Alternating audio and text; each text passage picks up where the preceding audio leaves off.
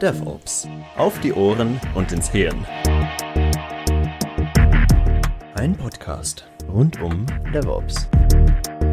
Von Dirk Söllner, Falco Werner und Luca Ingianni. Welcome to a new episode of DevOps auf die Ohren und ins Hirn, or in English, DevOps from your ears straight to your brain. Usually, this is a German language podcast, but we sometimes make exceptions for international guests. Today is one such exception. My name is Luca Ingianni, and I host this podcast together with my colleagues Dirk Söllner and Falco Werner. We're DevOps consultants, trainers, and coaches trying to get teams to work together better and create better products for their customers. Today, it will be Falco and me running the episode, and we're joined by Alden Peterson, who has lived in the DevOps and SRE and observability space throughout his career. Alden has worked as an SDET, software development engineer in test, systems development engineer and now a senior software engineer, but has always been passionate about working in the QA and observability space. Whether that's building tools for production monitoring, DevOps tooling, uh, or helping teams understand observability, he has spent most of his software career working to help teams have better insights and confidence into operating and building software. Alden, thanks for being here. Yeah, thank you so much for having me. So that was quite a mouthful of an introduction. That sounds like an awesome career. To be honest, you know, I've, I started my work as a test engineer, and to me, it's still the most fun of of all the different aspects of software development. Is that the same for you? Yeah, I like I like the general space. Um, it's it's interesting interesting to me to see some people really like writing feature code, and like they just live for that. For me, I get bored because it feels like you're doing the same thing over and over again. And I understand why people would love that because there's something to create. You know, I think one of the challenges, whether it's DevOps or testing or observability, is you have a lot less of a tangible thing that you're making. You know, you might make a dashboard or you might make some metrics. And for a lot of people, that's just not satisfying. you know, it's like you spend two days or a week and then what do you have? You know, if you write feature code, it's like, look at this beautiful UI I wrote or look at this like great service I wrote. And then, you know, kind of in this this whole space of, you know, supporting engineering work, I can understand why people don't like it. I personally think it's fun because I feel like you get much more interesting challenges because you're always doing something different. You know, you're doing kind of the same ultimate goals, but all of the tools are always different. So for me, I've loved it. You know, I, my career has been very strange. Even before I was in software, I worked as a manufacturing engineer. So I worked you know, my my background is actually mechanical engineering, so I've kind of had like a very, yeah, I've had a very you know roundabout way to get into tech, and I just I think it's interesting.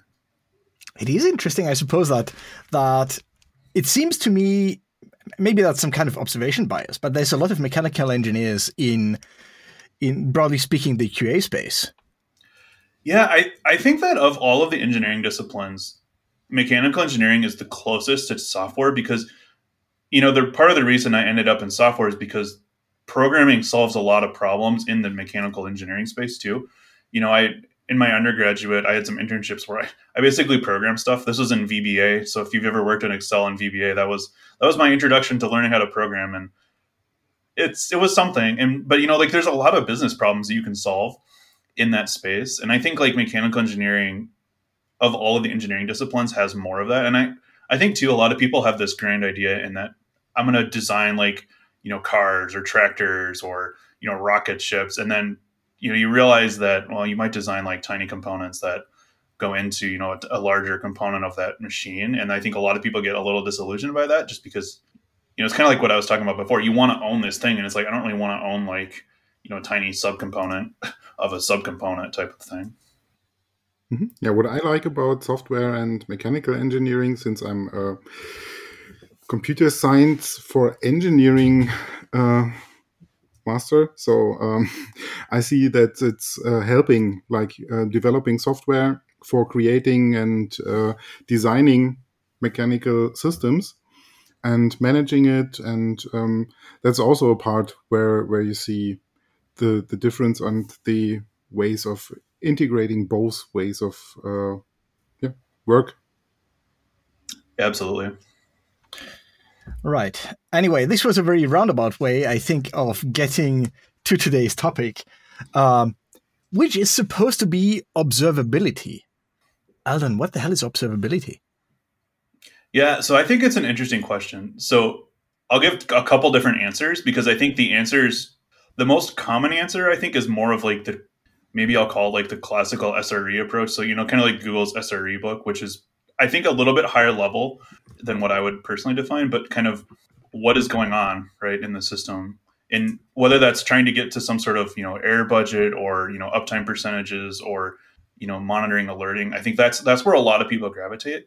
I think from my perspective, it's more like what what is giving you confidence that what you're building and operating works. You know, is that and this this is where I think you know when we first met, I think some of our conversations are you know so I've kind of lived in the QA space. I don't I have very strong opinions about QA, and I think longer term QA and SRE and even DevOps all kind of merge together because they're all kind of answering that same question, which is how do we know that we can have confidence that our what we're building works, and then also how do we actually do it right? Like so so I think like there's an aspect to observability which is kind of philosophical, but then tactically I think it breaks down and and I can talk more about this too. I, I, can go on for a long time because this is interesting to me. But you know, there's I think QA is a big part of observability. I think DevOps, which is very much an overloaded term, um, but the DevOps like methodology, I think, is a lot of observability. You know, if you're going to fully do CI/CD, you have to know what's going on, right? You can't just like ship code to prod and just like cross your fingers that it works. You know, if you're doing really continuous deployment, you need to have some idea that what I just deployed works maybe that's metrics coming off the service. Maybe that's some smoke testing. Maybe that's you know some sort of synthetic monitoring so you're running customer tra- I, I you have to have something otherwise you have no idea what you're deploying to prod. And i think like that's an aspect to observability and i i, I guess i'd be curious what you both would define observability as too. Um, i found that it's one of those terms that a lot of people have very different interpretations on kind of based on their background and where specifically they look at. Yeah that's that's an interesting question. So um because similarly to to DevOps, I'm I'm kind of struggling how to define observability because I, suppose some people define define it from a very technical point of view, right? It's you know it's the thing with the dashboards or something like that. Same like uh, to to quite a few people, DevOps is about CI pipelines, which in a sense it is, but on the other on the other hand, those people I suppose are missing the point, aren't they? And man, maybe that's the same way it works for observability, isn't it? Yeah, I, I think from from when I think about stuff, whether it's observability, QA, and, and really even DevOps, like I think it's easier to, to define it with kind of like the high level vision. So like I've I've talked with a lot of folks on my team that my job is to bring confidence to the SDLC. So whether that's building, whether that's releasing, whether that's deploying, whether that's testing, all of that sort of parts of the SDLC. And I think observability is how you actually trust that your confidence works, right? You can't you know you can build this really cool system but if you don't actually understand what the system is doing like are you really going to get that confidence? And i think for most people that answer is no especially when you start considering okay well maybe the engineers trust this system and like candidly i think engineers are much more willing to trust really opaque black box systems that you know they understand it worked at one point and it probably works now. But i think once you start expanding more towards product management or engineering leadership there's not quite the same confidence that that gives because you know some sort of bash script that's in the build process that does a bunch of magic isn't really going to give your pm a lot of confidence generally.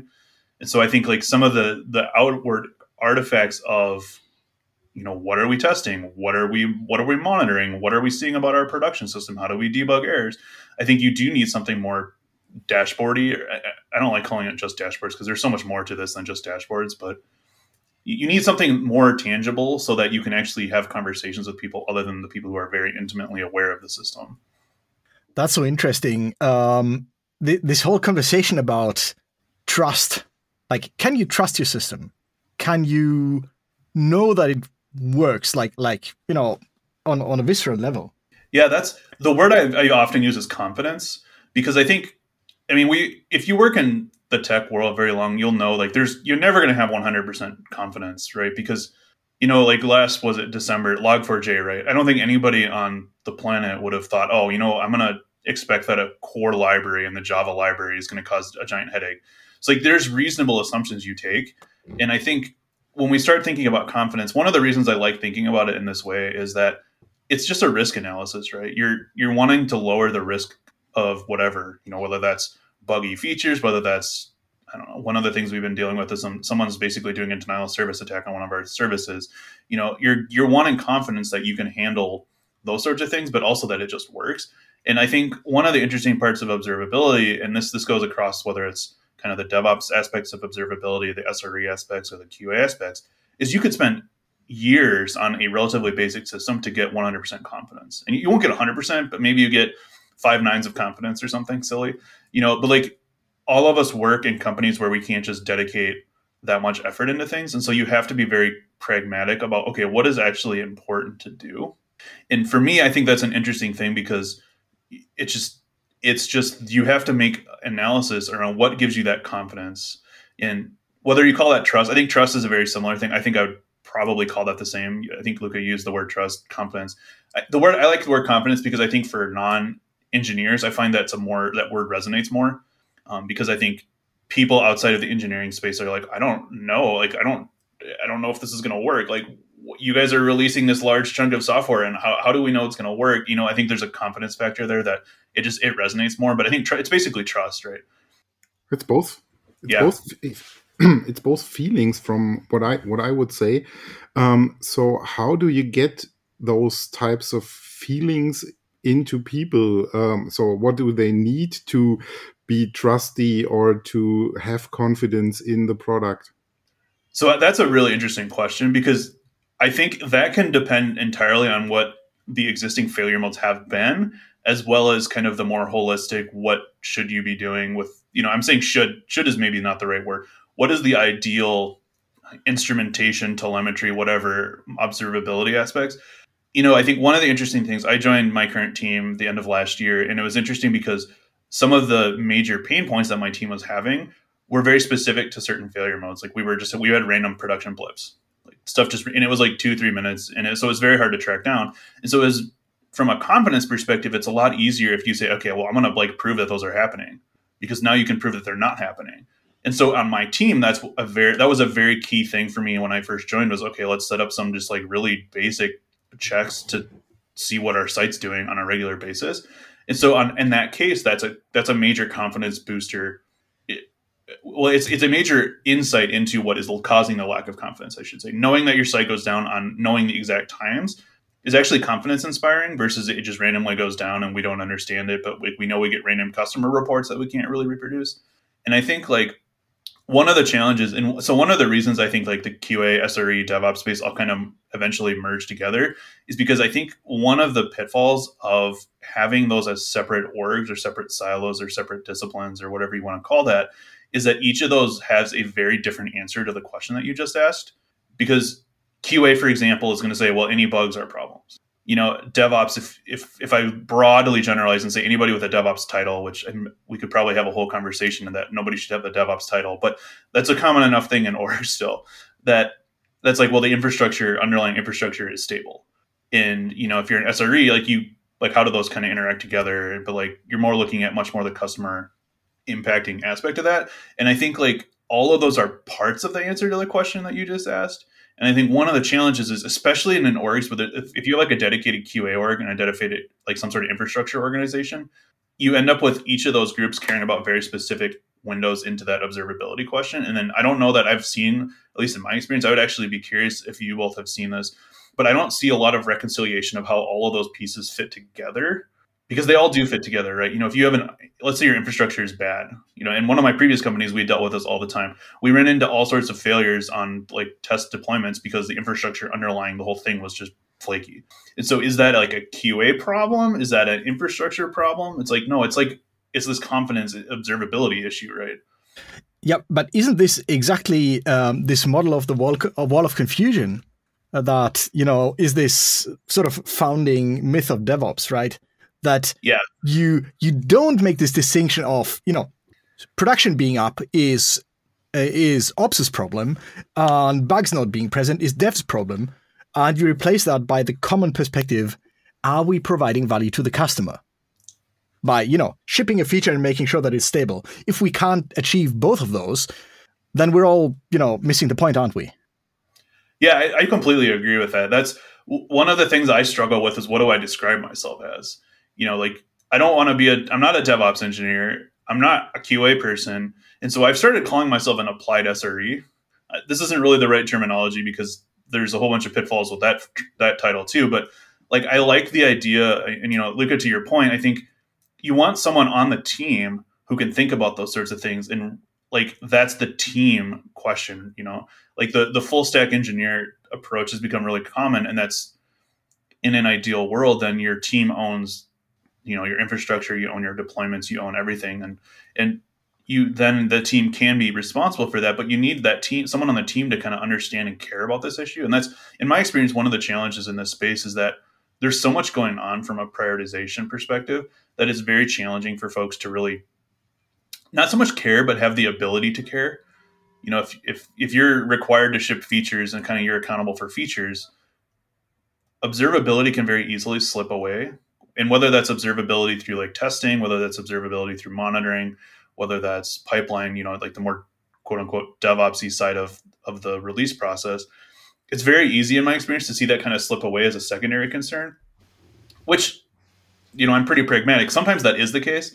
You know if you're a startup like you might not have the budget to like survive long enough if you know you don't ship feature code. You know you might your company might die you know you might go bankrupt if you don't have in, in which code. case yet again you're not providing value to the customer so it, you can still yeah. very easily loop it back to am i offering the best value to my customer either through stability or through my through my existence yeah, and that's like I think one of the things that I like doing. I, I haven't really thought of the the phrasing, the value to the customer. I think that's very similar to kind of I've thought about this because you want to determine like what actually matters.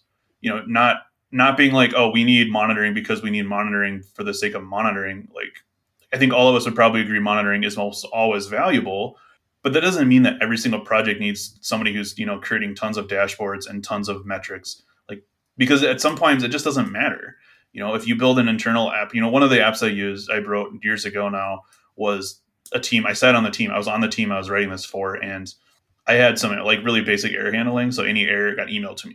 This is you know i wouldn't really say this is like the best observability but it was good enough for that team because the, the most you know they were they sat next to me. You know if something really went wrong they would just walk over 10 you know a meter five meters whatever and go say hey alden what's up with this? So like you know there's a different level of observability there and i think it's just it is a challenge because I I have found, especially in the QA space, that there's a very ideal idealistic approach when it comes to a lot of the things. It's like you need to do this because this is important, and it misses the the practical realities that everybody is busy and there's almost always more than you can do than actually do. And I think really to what you the way you're describing it is kind of I actually like I'll probably steal that and use that terminology because I think that is like a better way to, to talk about that trade off it's also interesting uh, what what you talked about in terms of do you treat this as a QA problem or, or how do you look at it? It reminds me of of myself when I decided I was going to be a freelancer. I I thought, you know what, I'm going to be a professional QA person because testing is fun. This is, you know, this is going to be awesome. And I came to the shocking realization that I could not actually offer quality to my customers unless I took control of the entire SDLC uh, and so I accidentally found myself doing DevOps by necessity. That was that, that, that's so funny because that is how I got into DevOps, sort of falling backwards into it. Yeah, I mean that's very similar to my approach. My first, I guess you could call it a QA job, was uh, when I was I was hired as an SDET or software development engineer and test. Which, speaking of titles that are kind of meaningless, but you know, I the one of the first things that I did on that team was I realized like the the PR process just was bad because the build took forever. And so people would, you know, just not really pay attention to it. And it was just a headache. And like really, I think one of the first things I did on that team that really improved the overall quality of the product is I just reduced the entire CI process time by, you know, and, and in that case, nobody had looked at it. It was really, you know, this is years later, so I can say it was, it was pretty easy if you just look at it and spend the time to do it. To, I think it was something like an 80% reduction in the total CI time. And it's like nobody just put the time in to look at that you know, I think part of it is that is like a QA concern. I think I've, I've talked to a lot of people like, I think QA, you end up going to the DevOps side for the exact same reasons you were talking about, Luca, that you end up with, okay, so I can write a bunch of tests, but like a bunch of tests don't matter because when do I write, when do I re- execute these tests? How do they get executed? Well, you have to think about where the deployment process is. Okay, now you're talking about the deployment process. So now you're thinking about the pipeline if you're using some sort of pipeline thing. And now suddenly you're thinking about like the whole DevOps philosophy. And I, I think that that's almost a requirement if you want to have like a QA process that's not just write some tests that get executed against like a, you know, I don't know, build or a test environment. Yeah. Okay. So, um, what is the, um, I don't know, system of observability looking into? Is it all of those things? The software itself, um, the pipeline, uh, the people? I, I think, yeah. I, I think a lot of this will again depend on what your role is on the team. Um, because I think like leadership will say it's all of those. I don't know that. I mean, it's a challenge, right? Because where does that where does that bubble stop? You know, one of the things that I've I've often told people is that most of the hard technical problems aren't really technical problems, but they're like a mix of how people and technology are interacting. And I think observability is almost perfectly in this, right? Like one one of the things that I've talked to a lot of people about is I tell people if you're not going to action an alert, either turn it off entirely or put it into a channel that's basically like ignored alerts or something. You know, some people just have like an obsessive. I really want to see all these alerts because I, I don't. I don't understand it. I can't empathize with it because for me, any sort of alert noise just drives me nuts. But some people really have a hard time turning off an alert that they know is valuable but don't do anything with. And I think like that's a very interesting combination of like a people and a technology thing, right? Because you can have a bunch of valid alerts that should be know, done something with. But if nobody's doing something with them, is that a technological problem or is that a people problem? And I don't think you can answer that either way. I think it's it's a mix because you know maybe there's an aspect to people want to, but they're just so overloaded because they have so many. Maybe maybe product management is pushing a ton of like we need to do feature feature feature, and you know the poor engineers are just feeling guilty about these alerts they're ignoring. You know that's probably not an, a common situation. Sometimes people just don't care. You know some automated template creates a bunch of alerts and then there's you know either they don't understand why the alerts could be useful or they don't correlate to any sort of you know customer impact. So it's kind of just like well whatever. And I, I think it's i think it's definitely a mix. I think it's easier to focus on the technical side. And i think this is one of the things where i think you know going back to the beginning i think a lot of observability stuff that i've read focuses more on the technical side because it's easier to quantify you know it's easier to look at okay you need to okay fine like let's look at availability and uptime right like this is a good example it's you can measure it, you know, and people like metrics, you know, it's it's a good and the metrics are valuable and it's easier to say, okay, we're making an impact because we went from I don't know 98% uptime to 99.5% or you know something like that. And I think like a lot of times the the people aspect can get missed because it's harder. You know, you're both consultants, so you probably deal with this all the time. You're basically doing I would guess, and this is speculation since I'm not, I'm not on your roles, but I would guess that the technical technical parts are really easy. It's the parts of getting people to adopt them and changing people's either preconceived notions or some of the you know organizational challenges that make doing more of DevOps harder. Like that's that's been the experience I've had. I would be. I am actually really curious if if that's what how you would both say it too from kind of the consulting side, doing on the DevOpsy side. Yeah, it's both. I think um, you you have to have people with the skills to get the things up and running and um, to to find a good starting point to to measure. I think sometimes you have no measurements at all except uh, how many um, yeah bugs or service requests or issues are coming in. So that's kind of the, the first level of um, transparency or measurement or looking into um, service um, availability or um, uptime, whatever. Um, and then when you start, um, you get into it step by step and need to develop skills in terms of tools, in terms of how to work with the data that you can get and measure the, the important things or at least alert on the things that are helpful for, for the customers, for the team as well. Um, I would even want to step one step further back and um, try to get a better handle on observability. I think it's um, a broad term, kind of getting lots of things together. You, you said in a quite abstract way, um, create confidence, or Lucas said uh, in also similar way to create trust or build trust. Um, I think when I when I hear the term without the that deep view on the technology side. Um, I feel it's making things visible that are somewhere hidden in the black box system that you that you mentioned in the um, processes, in the tools, in the tool chains, um, somehow um, to enable action for improvement, for um, support, to be able to um, reply to to issues that are coming up or uh, things to find the right spot to um, turn the screw and to make the system work again. Um, is that a similar way, um, or would you would you um, want to add something, or have a completely different uh, view on observability? I think that's that's good. I w- I don't know that I would say that that's less abstract. Um, I think like if, to make it more more tangible, I think it's really like can you easily understand what's going on? And, and maybe that's maybe that's just a shorter way to say what you were saying. It might just be a shorter way, but I think like so one of the things I really like doing is setting up synthetic transactions. And so like basically a synthetic transaction is hey, what's a common customer action or behavior, whether that's like a UI, you know, clicking through an actual web interface or whether that's an API call, you know, whatever your customer is, and just setting up a, a, a scheduled version of that. Because and one of the reasons I like that is because it bypasses a lot of the pitfalls of like tuning alerts, tuning metrics, and that sort of thing. And you basically say, this is what we're defining our thing that does. You know, maybe I don't know, maybe it's a. You know, I'm trying to think of an example. You know, maybe maybe you have some sort of like basic I don't know payment system. Well, run a like figure out a way to run a fake payment through that system. Run it every minute or every five minutes or whatever. And this comes down to like what's the customer expectations on this. But you know, if you run that every minute, it's kind of a non-negotiable this is what our system is supposed to do and if this fails it's a big deal type of thing.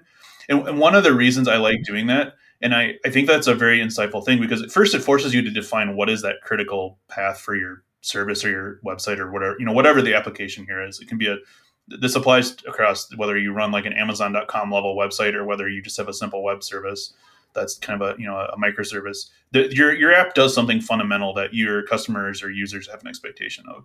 And just verify that that works. And I think one of the reasons I like doing that is because it simplifies a lot of the complexity around well, what is like what what's confidence, what like all of those things. It's like no, we've this is like what our thing is supposed to do, and it stopped doing it. That's a problem, you know. And maybe latency matters, maybe latency doesn't matter. You know, you can like build into that sort of really simple check a, a lot of useful things. Um, and then you also have a repeatable environment to run it from too. One of the challenges in using like real user monitoring, which I'm sure you're both familiar with that RUM, is that maybe you have the one person who's off on you know rural internet in the middle of nowhere, and their site just doesn't work because, and it's not because of your site, it's because you know they've got you know 20 bits per second of you know internet speed, and you, you don't you don't necessarily know that from metrics. And I, in my experience, tuning metrics can be a lot of work, especially for lower volume sites you know, if you run a site like Amazon.com or you know Netflix.com or something where you're getting millions upon millions of like customer interactions potentially per second, it becomes a lot easier to define like actual metrics based on site interactions because you have so much data available. But a lot of us work in spaces where we don't have that level of clear impacting like data and and in those cases i really think like just doing like some sort of basic synthetic transaction can can sort of answer the question that you were asking falco because it's basically what is our what does this do? Like what is what is the core value proposition? You know, like we we're on this like podcasting app now. Like maybe they should just that like a good example there was like just start a podcast and verify like stuff works. You know, that's you know, I this Zencastr podcast, that's you know, it's kind of like they've got one thing, right? Like it's to record and create podcasts. And so if they wanted to know that, they could certainly try to look at metrics. I don't know how many people use this site. You know, maybe there's enough people using this that they could just look at how many podcasts get started and saved every X minutes and figure it out. I don't know.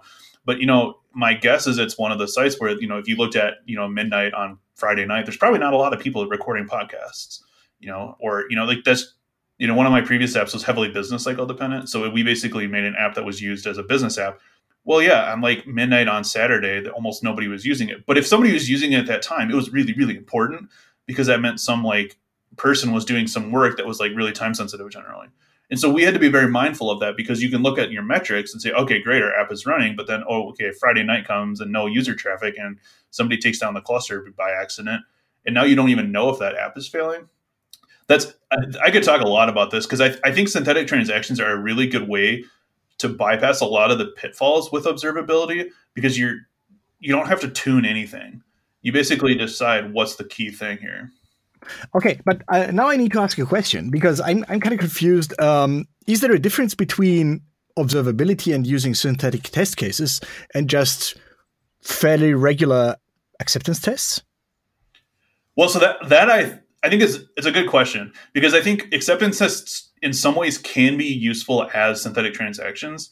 Um, I don't know that I I'm not a huge fan of to the point where you have to run like a large test suite against prod. I don't. I think you can do that, but I think if you're feeling like you need to do that, it probably means you have gaps elsewhere in your process.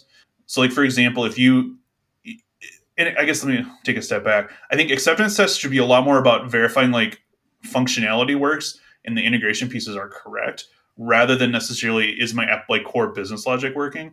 And so, in previous companies, what I've what I've done and actually talked to people about is maybe you have a hundred, we'll call them either acceptance or integration tests, whatever tests that you run against a deployed environment. You don't need to run all 100 of those as synthetics, but you might just be able to say, okay, these two are actually the core, so we'll run those two. And I think th- this is part of why I think like observability, QA, DevOps, SRE, all of that morphs together because when you start thinking about it from this perspective, what you just said is a very natural thing, right? Like, let's say you have an, a QA org that writes tests against the test environment, and engineering org owns production monitoring, which I think is a real, real, really common situation. Actually, is you have like QA that only cares about pre-prod, and then the engineering org cares about prod. Well, like, what's the point in doing the same thing twice? Then, you know, you're basically having the same thing happening twice. It's just different capacities. And so, and this this gets to what you were saying, Luca, where you, QA starts morphing into the whole SDLC very quickly when you start thinking about it like that. Okay, so so so maybe at this point we really need to pull back a little bit and and kind of figure out what is the relationship between QA and DevOps and observability, and if you want also SRE. Um, how do they fit together? How are they? How are they traditionally viewed as separate, and uh, should they be viewed that same way still? I'm, I'm guessing your answer will be no. Yeah. So I think from my perspective, the, the QA industry is undergoing a similar transition that kind of the systems administrator DevOps side of did. And I mean, it's still it's still undergoing, but and that is, I think people are recognizing that you can't have this siloed component to your your, your engineering org as a broader whole, because with with SaaS, I, I guess we should probably clarify. A lot of this mostly applies to SaaS because it's very easy, for example, to roll back software in the SaaS space generally. You know, one of my previous companies, I worked for John Deere, and if we, you know, one of the teams that I was close to the team I was on, they did the firmware update types of stuff, so they would do over the wire updates. Well, that's a very different failure mode. If you screw that up, you could potentially like brick or prevent every single piece of equipment that's out on the field from working. That's a very different failure mode. And so I think with SaaS, it's a little easier to to trust in like a process that will auto rollback, for example. And so that disclaimer aside, I think QA historically has tried to answer like, do we have bugs in the product? And often that happens on like, do we have bugs in the product? Let's make sure we don't have bugs in the product before we deploy to production. I think that's I'm generalizing horribly, but I think that's a pretty decent explanation of what QA often is. And so you'll often see orgs who have quality problems say, let's hire a bunch of QA people so we can make sure we don't have bugs before we ship it to the customer. Oh, that's so interesting. I'd never thought about it in those terms, but it sounds like what you're saying is the the harder it is for you to deploy software, uh, you know, for, either for reasons within your product, like you know, it's a tractor, um, or because your processes are just terrible, so the, the, the harder it is to deploy into prod, the more you need a separate QA stage and a separate QA team that makes sure that nothing bad goes into prod. Yeah, I think that's I think that's a fair statement. I think there is an aspect to this that if you've made the process hard and it doesn't have to be hard, you create a higher chance that you have issues. You know, like if let's say you have like going back to this podcast app, let's say they push updates once a year well, it's almost guaranteed. Like I think most people in tech would say that's probably more likely to cause major issues than if they ship once a week or every commit or some variant on that. So I think you do have to be a little careful. Now that being said, I think like oftentimes people's first tendency is okay, we have quality problems. Let's batch up all of our releases so we can make sure that they work right. And you kind of get yourself into this cycle. Um, but I, I think one of one of the things I, I try to be careful of is in this in these sorts of conversation is recognizing there are valid cases where a lot of this is is there's just different constraints. Um, I'm not sure the spaces I've lived in and I actually much prefer because of this are like the SaaS spaces where we're deploying some sort of web application or some sort of internal service that it's really nice to not have to worry about a lot of like you know I've not worked for companies where there's major compliancy things you know like this whole conversation changes a little bit if you start talking about well maybe you make medical software you know or maybe you make software for governmental approval processes but I'm so I'm just kind of ignoring that space. We, there's a I'm probably not the right person for that because there's a lot of regulatory issues there. Yeah, but um, let let me speak to that a little bit because I I have worked on safety critical software before, like um, up to ASIL D, which means that if if your component fails, somebody's going to die, and that does influence the way you build your product, doesn't it? But it only really changes sort of the last step, which is actually moving it into production, like bolting it into a vehicle in our case all of the rest is still very much the same. And, and all of these considerations that we talked about in terms of production software would maybe just be, you know, would be worked on in a pre-production setting, you know, in, if it's a physical thing, you know, in, in, a, in a prototype environment, in a test drive environment, stuff like that. So we're still back to the same uh, confidence conversation. We just yep, need to absolutely. be we just need to be sure that our confidence level is way way higher before we actually unleash this on the unsuspecting public, right? right. You know, and, and this conversation's been pretty philosophical, and I think one of the things that, from my perspective, is the case is that a lot of the way you help influence people on this topic um, is just thinking about this differently. You know, I think we we've had a lot of like higher level conversation here, like without as much technical stuff, and I I think that's from my perspective that's the hard part. The technical part often is pretty straightforward, but that's also very specific to whether it's the constraints that you're dealing with. You know, we were just talking about, you know, whether it's safety critical software. There's going to be different constraints than I don't know making like the next social media app. But I think like one of the, the things is like this whole philosophy. I think if you're really thinking about observability from a more holistic perspective and you're really understanding what is it what is this idea of observability trying to do i think it really translates really nicely to any of the domains that you're in. You know a lot of the times it's like and, and, and this is something i have definitely experienced is if you've worked in a place where you have decent observability around your software process i love writing code in that situation. Because i i just don't worry you know? I trust that if i merge code it's gonna i'll either it'll either work it'll either be some weird edge case i didn't know about or i'll get an alert or something will fail. And i love that. And I think like that observability like is like kind of the key to get you there. And and again, I think like this because we were I think talking about this right at the beginning. You know, what is the where is the boundary of observability? And I think you can make it wherever you want. You can really tightly scope it to say like observability is production monitoring and production alerting. And I think, I mean, I guess you could do that, but I think really you're trying to like that confidence answer is the whole process. You can even say like build time observability too you know, a lot of people have like dealing issues with flaky tests. Like that's a common thing, and we can call it flaky unit test, flaky integration test, whatever. Well, like if you don't know, like let's say that one of them is super flaky all the time, it's gonna it's gonna like break your confidence in the build, and it's gonna break your confidence that like those unit tests are actually useful. And maybe you just don't understand like like that test fails fifty percent of the time. And like I think some of the newer like APM like tools are doing a lot of work in this space. Like Datadog, I know of is building it's some sort of flaky test detector. And part of the reason is because if you can start getting rid of those false positives, you know, it's the same as alerting. You know, if, if you're dealing with production alerts, false positives are the worst. You know, especially if you're talking about paging. You know, if you page someone with a false positive, you're basically ruining the ability for people to care about production pages very quickly. Because, you know, it's it's it's it's the natural human instinct. If you keep telling me, hey, something's on fire, and I look and it's like there's nothing on fire and then you do it five times in a row like it's totally it's a normal human response. I think i don't fault people at all for not paying attention or not caring about things. Like why would you care about you know if you get an if you have an alert channel that is a stream of alerts that nobody cares about because they're pointless and then there's one that matters why would in the world would somebody actually look at that? But i think like there's an aspect to this where all of this kind of this thinking approach in this philosophy approach is very useful for creating more of the tactical side of things on like what what what does that look like tactically? Well, it's going to look different tactically. One of one of the challenges I have when I talk with people is people. I, I've had a lot of conversations now where it's something along the lines of, "Hey, we're thinking about QA. We don't really know what we want, and we don't really want QA, but we like know you've got opinions on this topic. What's uh what's what how to think about this? And a lot of times people are basically saying like we lack confidence in our release process. We lack confidence in production monitoring, but we, we don't know how to talk about it. Um, I'm not sure if that makes sense, but I think like it's it's harder for me to tactically like describe. You know, a lot of times I think people are looking for like here, what are the five things I can do?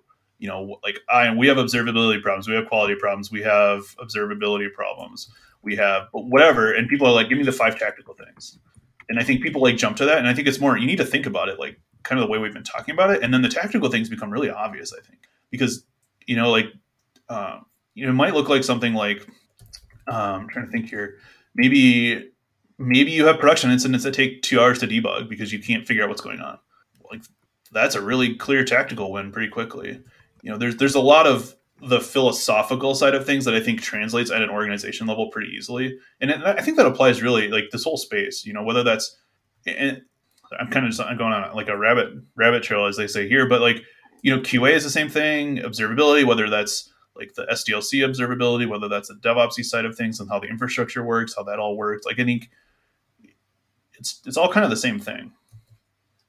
Yeah, and uh, I think what the what the thing is is the system, which is, you know, the product itself, plus the people building it and operating it.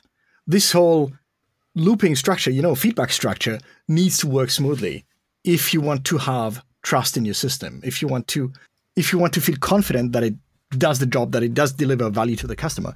And and this is, I think, where it closes the loop and where you say, you know, if I have flaky tests, well, that breaks that system, doesn't it? It doesn't break it in the, in the let's call it forward direction of you know features flowing towards the customer, but it does break the feedback direction, and as such, it will break the system as a whole. Yeah, and I, I think Falko, you were asking this question earlier, like, is it a people or is it a technology thing? And I think this is why it's hard for me to answer that. You know, when it, when we think about more of like, do you have production like for more of like the the production monitoring or production kind of incident responses? yes, it's both. You know, look at what you're saying. It's like do you have runbooks. I, I think yeah. it's not hard to answer at all because the system is both the technology and the people. If you don't have the people as the sort of reactive, uh, creative part of the system, then you know who's going to react to problems? Of course, it's going to be the people. Yes, of course, they need technological support, be it dashboards or be it something else that that enables them to observe what's going on, hence observability and react to it in a meaningful way. But I think here we are. Okay, but are you measuring or um, evaluating the responses of the human or um, social part of the system as well? Is this part of observability? Do you look into it? So that that is a harder question for me to answer, and I think the reason that it's harder is I would answer yes, but I think I'm also aware that that becomes very challenging based on where people's abilities to influence and organizations are to say yes. I think for the average engineer, I think the answer to that's more of a no because so much of that is organizational and prioritization. Like for example, I think we at the very beginning we were talking a little bit about whether if you're being pushed to create features, you know, if, if you're getting like let's say 100% of your bandwidth is allocated towards feature development and you want to put time into say observability or monitoring or testing any of that sort of stuff, it's hard for me to say that that's the engineer's problem to deal with. That's much more of an organizational issue as far as how the organization prioritizes like the SDLC engineering work. Um, and I think so. I think it depends on your role. And I don't.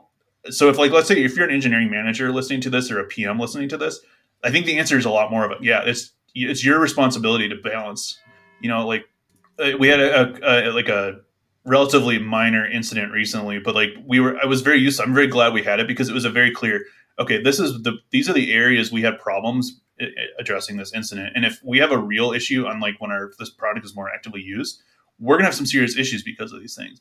And that was very easy for our PM to go, wow, yeah, okay, let's let's prioritize that. And so I think I don't know if I'd call that a metric though like more it's not a metric you know you can't quantify it. what are the gap but being able to quantify the risks i think is really helpful and you could call that a metric. I mean, you can't put like a specific risk to it, but I think that's one of the things from my perspective that I think is really important in this whole thing too. Because, like, let's be honest, the the reality is we're never most most of us work in non life or death situations. You know, Luca, you were talking about that.